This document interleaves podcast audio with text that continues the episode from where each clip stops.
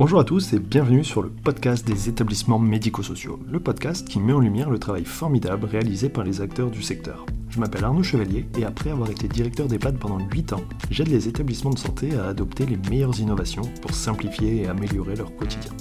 J'ai créé ce podcast pour partager les belles expériences portées par des gens passionnés. Avant de commencer, si vous appréciez ce podcast, vous pouvez vous abonner pour ne rater aucun épisode et encore mieux, mettre une note 5 étoiles sur Apple Podcast et le partager à vos collègues. Sur ce, bon épisode. Bonjour à tous, aujourd'hui je discute avec euh, Manon Cerdan qui est euh, doctorante en sciences de la communication et de l'information, qui est une ancienne directrice d'EHPAD et qui a travaillé euh, sur la réalisation d'une série télé, donc euh, cinéma, télé, je ne sais pas trop comment on dit, mais qui porte sur euh, le sujet des, maisons de retraite, des EHPAD, des personnes qui vivent en, EHPAD. Et du coup, bah, je trouve super intéressant ce lien entre le côté bah, professionnel, directrice d'EHPAD, donc très concret, et puis de pouvoir amener finalement bah, cette, cette connaissance et ce vécu au cinéma pour, euh, pour, euh, bah, pour aider peut-être à ce qu'une série soit plus, euh, plus réaliste. voilà. Et ce que je trouve aussi super intéressant, et c'est un peu le sujet que je voulais aborder avec toi, c'est comment à travers le cinéma, on peut faire évoluer les représentations et peut-être, alors évoluer la société, c'est un grand mot, mais au moins faire évoluer les représentations à la fois du grand âge, à la fois de l'EHPAD, surtout dans ces périodes un petit peu compliquées. Donc, donc voilà le sujet du jour. Merci Manon d'y participer. Avant de se lancer, peut-être, est-ce que tu peux te présenter expliquer ton parcours? Alors oui, j'ai commencé il y a une dizaine d'années. À l'époque, j'ai commencé dans, le cinéma. Je travaillais chez un distributeur et euh, j'ai travaillé aussi euh, au CNC, commission, à la commission de classification des films. Donc j'ai vu beaucoup de, films et travaillé déjà à cette époque-là sur les représentations. Et puis euh, assez, assez rapidement, j'ai décidé de, de m'orienter vers, vers la vieillesse. Et pour moi, un passage obligé, c'était de travailler en EHPAD. Donc j'ai été directrice d'EHPAD, puis directrice de formation sur un autre dispositif qui s'appelle l'accueil familial. J'étais chez cette famille. Et donc, euh, voilà, du fait de cette euh, double casquette, j'ai eu la chance de rencontrer euh, Alice Vial et Clémence Azincourt, qui étaient en train de travailler sur le projet de la série Septième ciel. et donc, de travailler sur l'écriture.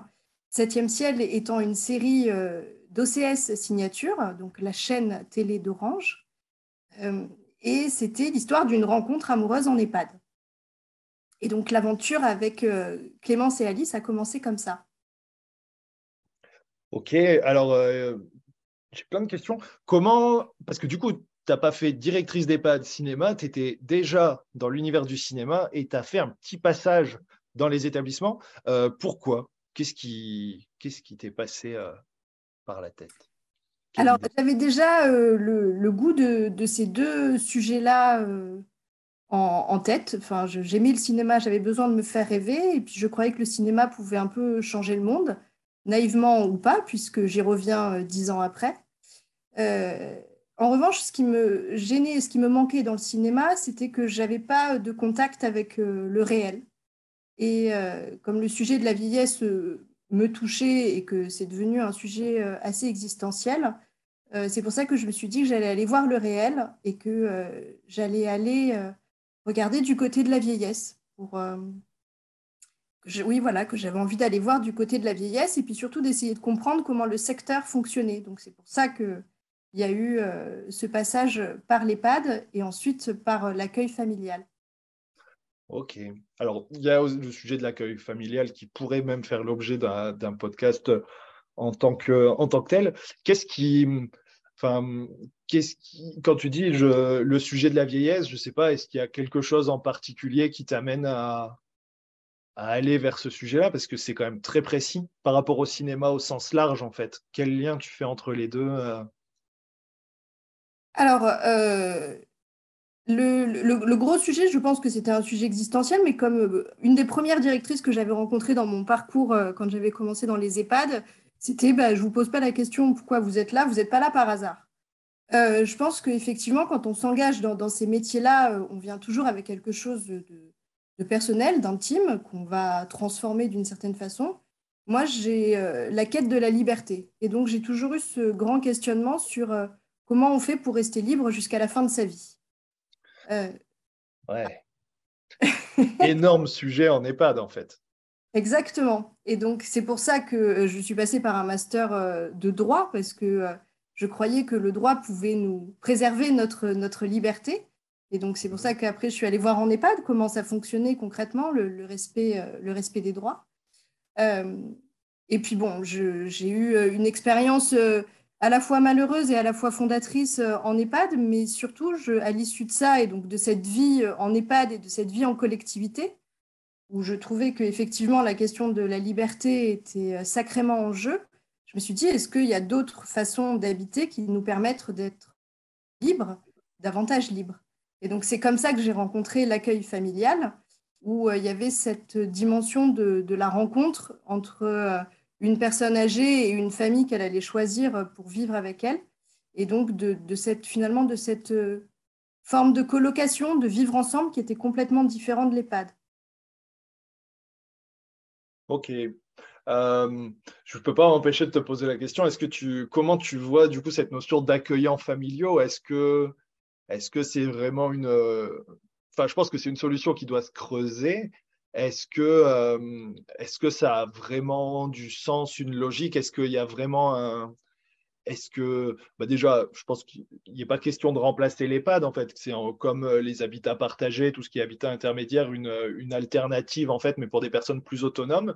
Mais hum, qu'est-ce que tu en as retiré de ce passage, euh, justement, dans, les, dans cette logique d'accueillants familiaux?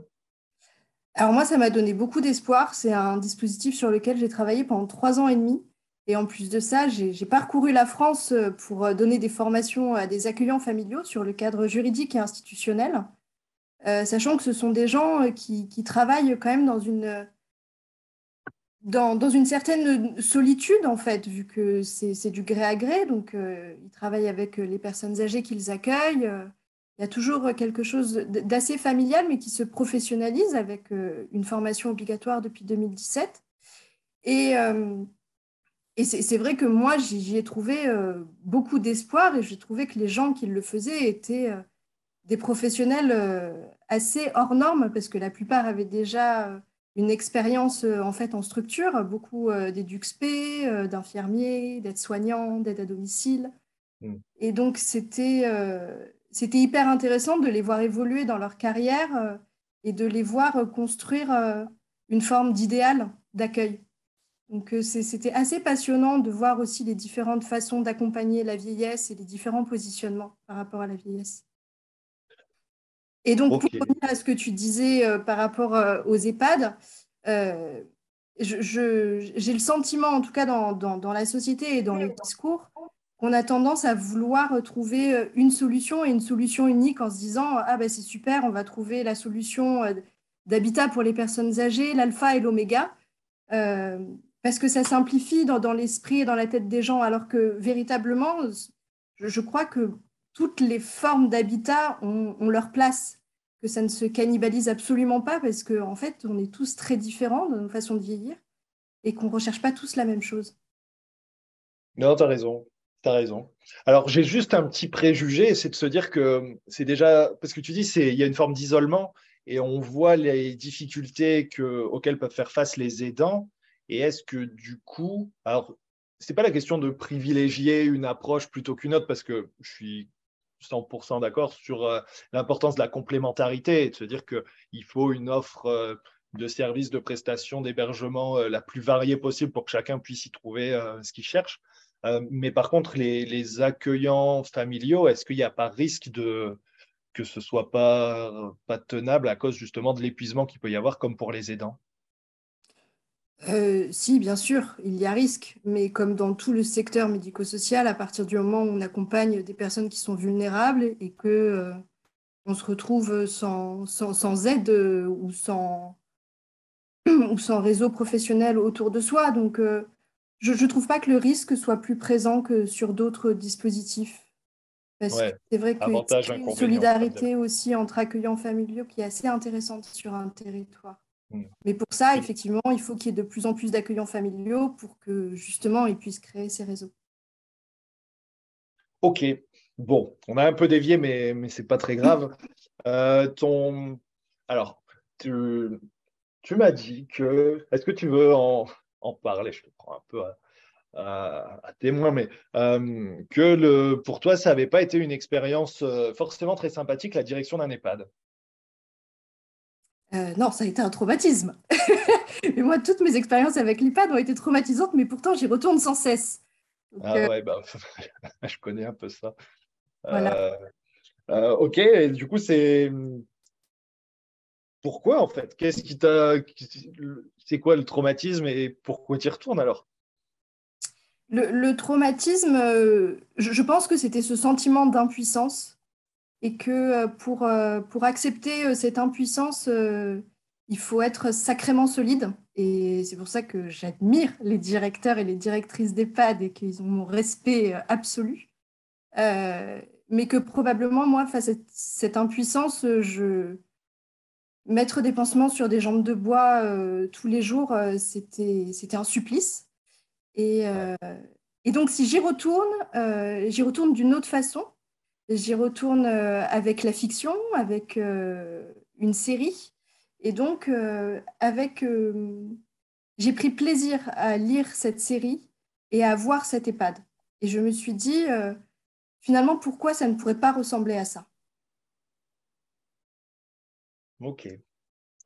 Euh, ok. C'est super intéressant d'expliquer comme ça, voir euh, le cheminement et le parcours. Euh, du coup, ce qui nous amène à rentrer dans le, dans le vif du sujet. Donc, c'est une série qui s'appelle Septième ciel, qui sort bientôt sur OCS au mois de janvier, c'est ça? Le 19 janvier, absolument.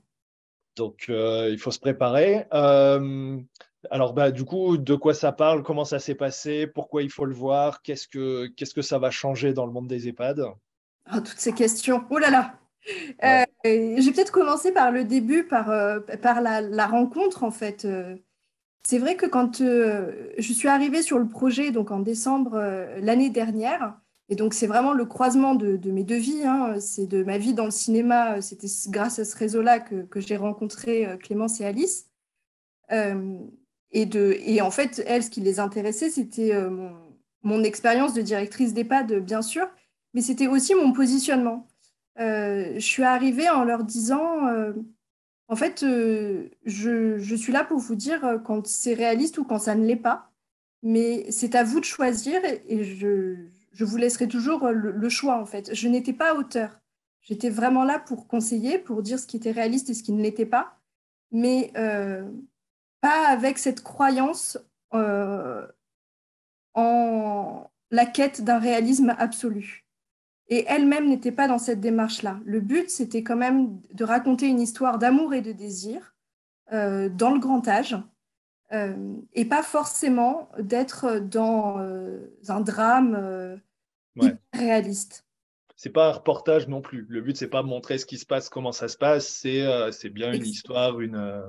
Exactement, mais tout en ayant toujours quelque chose d'ancré dans la réalité. C'est-à-dire que le père de Clémence Azincourt, qui est la créatrice de la série, est médecin coordinateur en EHPAD. Donc, ah. déjà avec euh, une certaine... Euh, il y avait une vraie justesse, en tout cas, dans ce qu'ils voulaient raconter et dans leur façon de le dénoncer.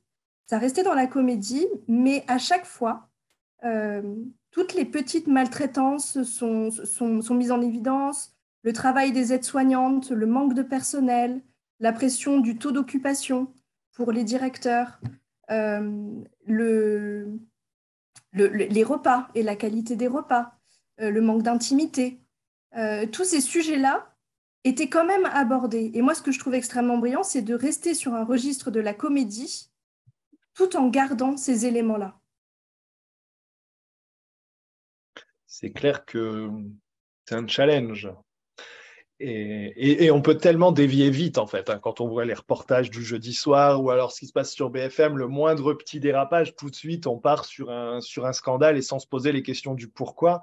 Et c'est vrai que du coup, être dans ce contexte-là, mais j'imagine essayer d'en sortir peut-être les belles choses quand même de, de, moments de vie, de moments d'échange, de moments de partage dans un contexte qui, ouais, qui peut être souvent compliqué à travers des moyens limités, difficultés du personnel, euh, les difficultés à avoir une équipe euh, stable et en nombre conséquent et, devoir parfois euh, gérer, ouais, des, faire des économies sur des sujets où, où on ne voudrait pas le faire parce qu'à un moment, il faut voilà, équilibrer un budget et puis les moyens sont limités. C'est vrai que c'est juste, mais c'est compliqué, mais voilà, comment on, c'est vrai que voilà, c'est compliqué au niveau de, de ce qu'on veut mettre en place. Euh, je me suis perdu là. Euh, non, mais ce que tu disais, euh, c'était sur le, le, le, réalisme, ce qu'on peut montrer, de, de, ce qui se passe aussi dans les EHPAD. Et, et moi, ce que je trouvais très intéressant, c'est comment elles sont allées aussi sur les liens qui peuvent se tisser entre les résidents et les soignants. Et par exemple, je, trouve qu'elles ont une façon très intéressante d'aller questionner, euh, tu sais, dans le secteur, tout ce qui est juste distance professionnelle. Comment on est euh, conditionné à cette juste distance professionnelle euh, Comment on dit aux soignants d'être dans cette juste distance professionnelle Et, c'est vrai que je trouve que c'est hyper intéressant parce que dans la vraie vie, et, véritablement en EHPAD, c'est des choses qui sont difficiles à vivre ou à expérimenter du fait de l'organisation. Et dans, la série, elles sont vraiment allées exploiter cette relation qu'il peut y avoir entre euh, une aide-soignante et un résident qui se connaissent depuis 3, 4, 5 ans. Euh, justement en, allant au-delà euh, des, normes professionnelles qui peuvent être imposées. Ok, et du coup, concrètement, ça donne quoi dans la série? Quelle, quelle scène Qu'est-ce qui en ressort de ça? Qu'est-ce qui en ressort je, vais peut-être euh, dire en quelques mots euh, l'histoire de, de Septième Ciel. peut-être dû commencer par là. C'est une rencontre amoureuse en EHPAD, mais, mais donc c'est comment ça se passe? Donc c'est donc Jacques, euh, il a 80 ans, il habite chez sa fille Isabelle. Alors en plus de ça, les paysages c'est assez beau, hein, ça se passe en baie de Somme, donc il y a un beau soleil, la plage n'est jamais très loin. Donc déjà, ça permet de d'avoir une autre dimension et de regarder ça avec plaisir. Et donc, euh, et donc, Jacques, habitant chez sa fille, sa fille ne, supporte plus cette situation. Elle-même ne peut plus vivre, euh, ne, peut plus vivre sa vie véritablement avec son compagnon euh, du fait de, de, tout ce que Jacques peut, lui demander. Et donc, elle va l'amener à l'EHPAD. Ouais. Sûr, au début, Jacques n'est pas content du tout, mais là, dans les couloirs, le premier jour, au détour d'un couloir, il va croiser le regard de Rose. Alors, je ne sais pas si tu auras noté euh, Jacques et Rose et la petite référence euh, ah, qui se passe sur le navire. bien vu, bien vu. Jacques et Rose, euh, au détour d'un regard, vont, vont, finalement tomber amoureux. Et donc, Jacques va vouloir rester dans l'EHPAD et donc poursuivre cette relation avec Rose pour voir où ça va le mener. Et donc, toute l'histoire de, la série ça va être euh, comment ils vont vivre cette histoire d'amour. Euh, malgré, euh, alors, malgré la vieillesse et donc effectivement ce que la vieillesse peut impliquer sur la sexualité des personnes âgées d'un point de vue physique, mais aussi les oppositions du fait de l'organisation EHPAD, les oppositions des enfants qui vont vouloir s'en mêler, mmh. et donc comment leur amour va, va surmonter toutes ces épreuves. Donc c'est ça l'histoire de, Jacques et Rose dans Septième ciel. Et donc comment ils vont peut-être atteindre ce fameux Septième ciel? C'est super intéressant. tu vois, quand tu dis ça, j'arrive pas à m'empêcher de penser, parce que c'est un peu du vécu quand même, mais à un côté très pratique de ouais, et comment on gère la famille dans tout ça? Et j'ai envie de te demander tout de suite, parce que finalement, le truc, du coup, euh, est-ce que vous avez une solution? Est-ce que vous avez une réponse? Comment vous faites pour gérer la famille dans ces situations-là? Qui n'est pas d'accord, qui ne comprend pas, qui va s'opposer, qui va mettre l'établissement en porte-à-faux alors que nous, bah, on n'a rien demandé. Et que, bah, après tout, ils font ce qu'ils veulent, ils sont chez eux, et puis ils sont adultes, et voilà. Et euh, voilà. Euh, est-ce que ça j'imagine, qui est creusé un petit peu Exactement, et c'est creusé. Et en fait, moi, c'est ce que j'aime beaucoup avec la série, c'est que euh, j'ai fait pas mal d'éthiques, que ce soit à l'espace éthique Île-de-France et maintenant au centre d'éthique clinique de Cochin. Et, euh, et c'est vrai que je trouve que c'est vraiment une série avec laquelle tu, fais de l'éthique d'une certaine façon, dans le sens où tu vas avoir différents points de vue et que tu vas voir, euh, comme tu t'es attaché à tous les personnages, tu arrives à te mettre dans leur peau et à comprendre leur point de vue. C'est-à-dire que tu vas voir Isabelle, donc la fille de, Jacques, qui va être effectivement très, très, très, surprise, très choquée par son père qui retombe amoureux, qui redevient comme un enfant, comme un, comme un adolescent en tout cas, très, très amoureux, et qui va pas supporter, en tout cas au début, cette histoire. Et donc, tu, tu, vas la voir évoluer. Tu vas voir aussi comment les aides-soignantes vont se positionner et ce qu'elles disent à Isabelle, comment, comment elles vont lui dire, est-ce qu'elles vont s'en mêler? Donc, je ne vais pas tout te, tout te raconter, mais en tout cas, c'est ça qui est intéressant, c'est que non, il n'y a pas de solution vu que les, personnages sont mis dans une situation et à la fin, euh, bon, on reste dans une comédie, donc euh, il y aura un happy end et tout, tout se passe bien. Mais en tout cas, ce qui est très intéressant, c'est de voir comment tu arrives à te mettre dans la peau de chaque personnage pour comprendre son point de vue et donc toi-même réfléchir à ces questions-là. Et c'est ça que je trouvais passionnant. C'est que chaque personnage adopte un point de vue que tu arrives à comprendre.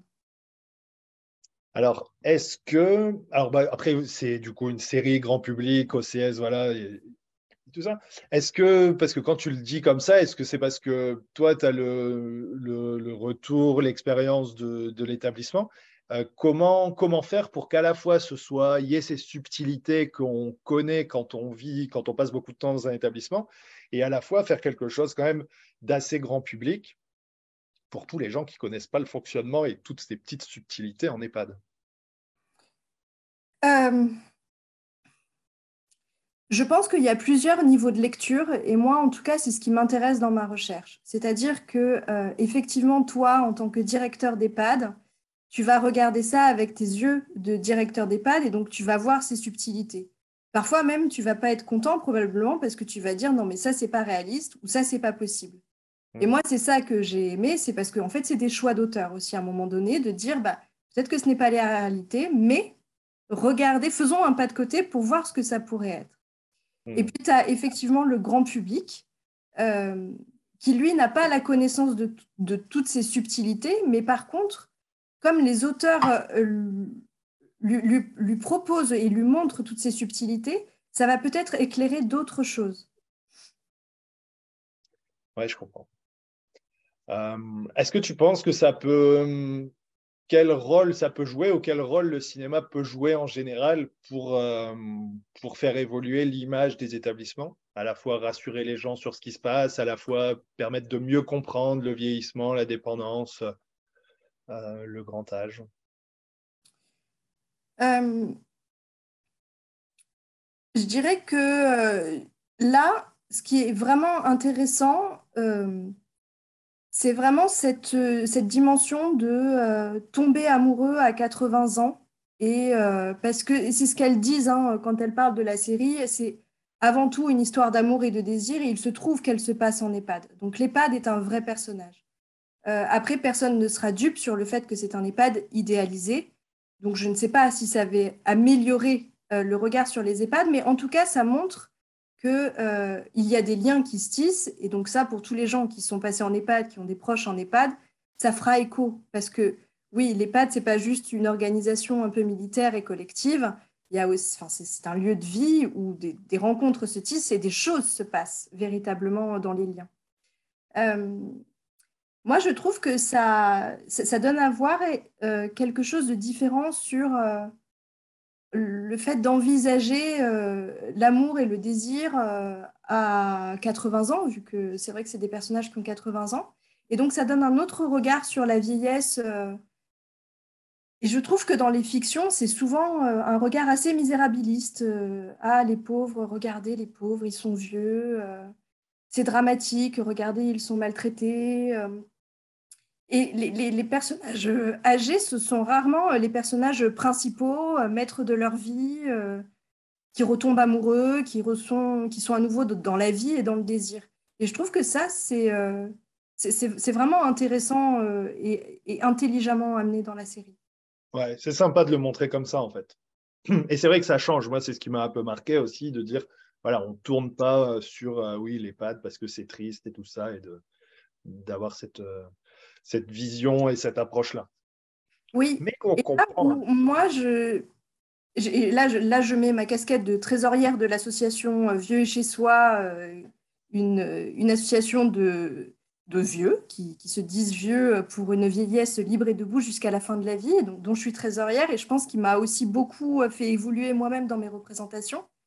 Mais là où, dans l'évolution de l'écriture, je leur ai dit quand même, faites attention parce que euh, à chaque fois que les personnes âgées sont infantilisées, euh, maltraitées, euh, elles ne réagissent jamais. Et moi, c'était quelque chose qui, me gênait à la lecture euh, des dialogues. Et, je leur disais, c'est vraiment dommage parce que vous mettez la focale sur tous ces mauvais traitements du quotidien dont on ne se rend pas compte. Euh, par exemple, un médecin qui disait euh, à une résidente, bon, bah, on va faire dodo maintenant, Régine. Enfin, pour moi, quelque chose qui était inentendable et qui était, qui était gênant. et je leur ai dit, bah, c'est vraiment dommage parce qu'à chaque fois que les personnages sont infantilisés, ils ne réagissent jamais. Euh, et, c'est vrai que dans la série, et, au final, ça a complètement changé, où à chaque fois que les personnages sont infantilisés, maintenant, ils réagissent. Et ça, donne, je trouve, une toute autre image euh, des, personnes âgées. Elles ne sont pas là à subir, elles sont là euh, dans une forme de résistance. Ce qui est probablement le cas dans la vraie vie par ailleurs.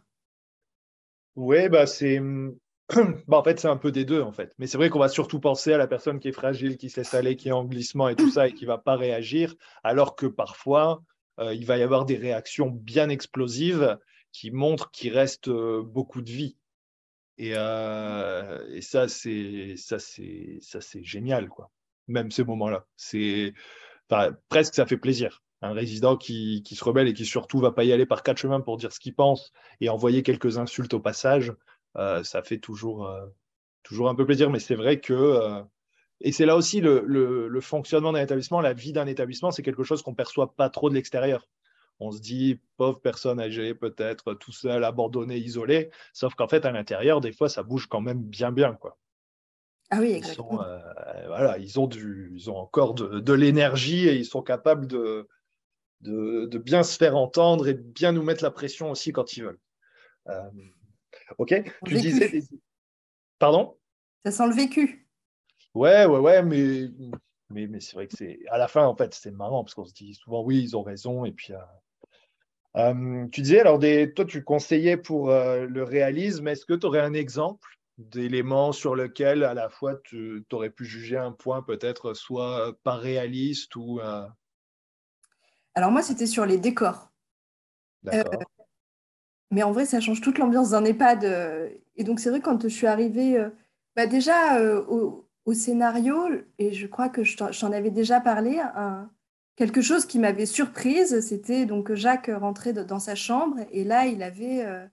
Et donc, elles, décrivent le décor de la chambre, et elles disent donc là, il y a un fauteuil en velours rose pastel. Bon. Moi, moi c'est vrai que ça faisait partie des choses où je me disais, mais c'est pas possible d'avoir ce genre de, fauteuil euh, en velours rose pastel euh, hmm. c'est en termes d'hygiène. Donc, c'est vrai que c'est quelque chose qui, par exemple, m'avait beaucoup surprise. Et donc, je leur avais dit, bah, ça, on n'est pas de. On a du mobilier euh, adapté pour des raisons d'hygiène, d'odeur. Et elles ont choisi de le garder. Et je, trouve ça quand même très intéressant parce que même moi, ça m'a fait réfléchir en tant qu'ancienne professionnelle de me dire, mais en fait, oui, mais elles ont raison. Pourquoi c'est pas possible? Pourquoi finalement c'est euh, c'est aux résidents de, s'adapter à l'établissement et, pas l'inverse? Pourquoi on ne peut pas avoir euh, des, fauteuils en velours rose? C'était un point de détail, mais après, pour aller plus loin dans, cette notion de décor, la série a été tournée dans un hôtel.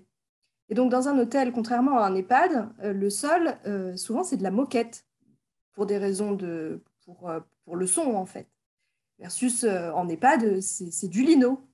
Et, euh, c'est vrai que ça m'a surprise, mais je me suis dit finalement, euh, pourquoi pas?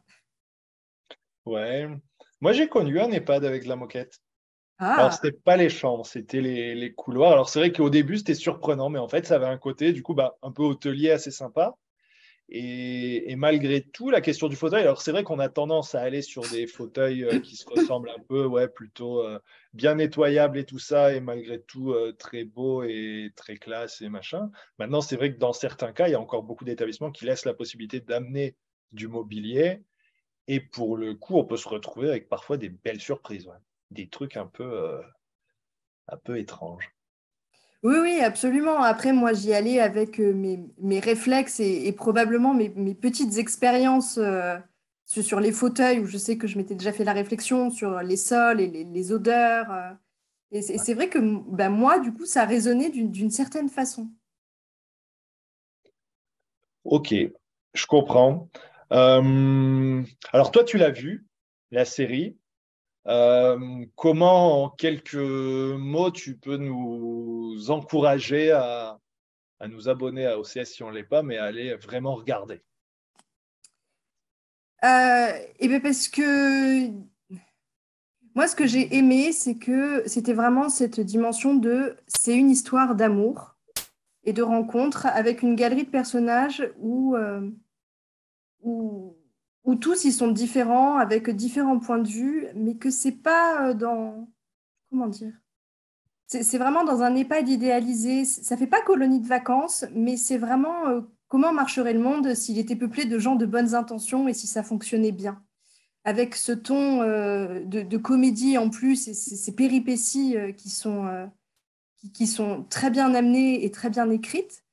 et puis avec et puis c'est vrai qu'avec des, acteurs euh, assez exceptionnels, hein. moi je me suis surprise à trouver euh, l'acteur principal euh, qui est un homme de 80 ans et me dire waouh, il est si beau, il est si sexy, et je trouve ça incroyable qu'on puisse faire ça avec une série.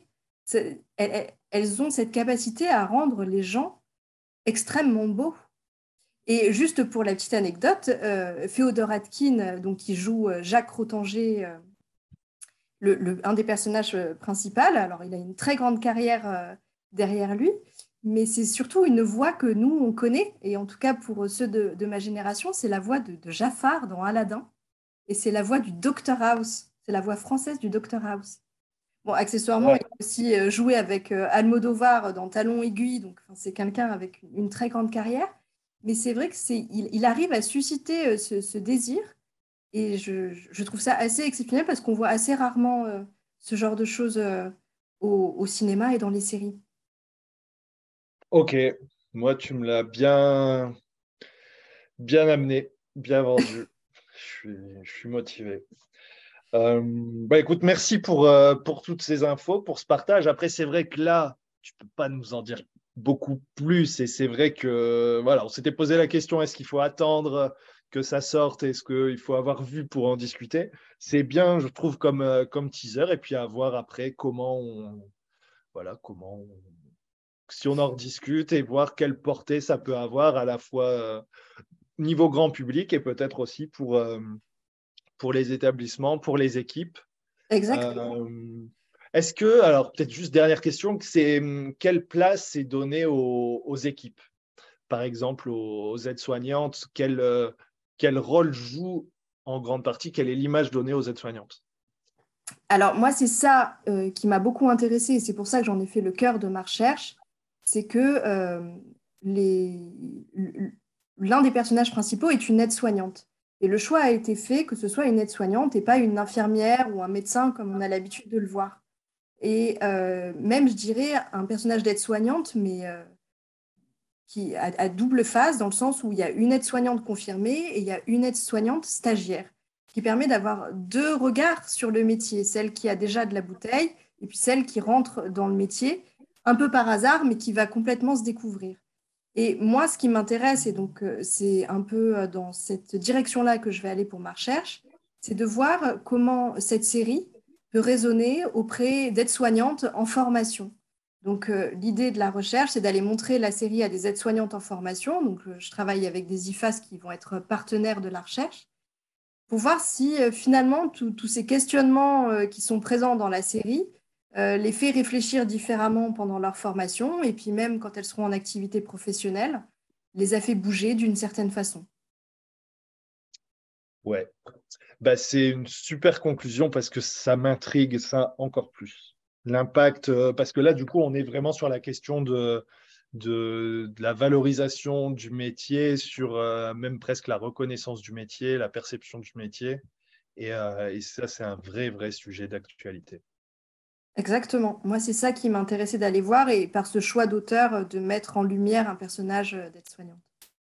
Cool. Et eh bien ça, il faut absolument qu'on en rediscute. Merci Manon pour, Merci Arnaud. ces infos et puis, et puis ben, on en rediscute à la fois pour, pour, pour, tes, pour ton étude et puis, et puis on regardera, je regarderai attentivement ce que l'impact de la série.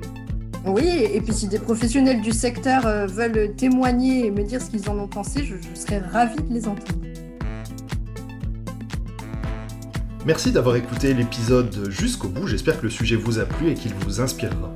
Pour m'aider à faire connaître le podcast, abonnez-vous sur votre plateforme d'écoute préférée ou notez-le et partagez-le sur vos réseaux sociaux. N'hésitez pas à me contacter sur LinkedIn pour toute remarque ou proposition de sujet. Bonne journée et à bientôt sur le podcast des établissements médico-sociaux.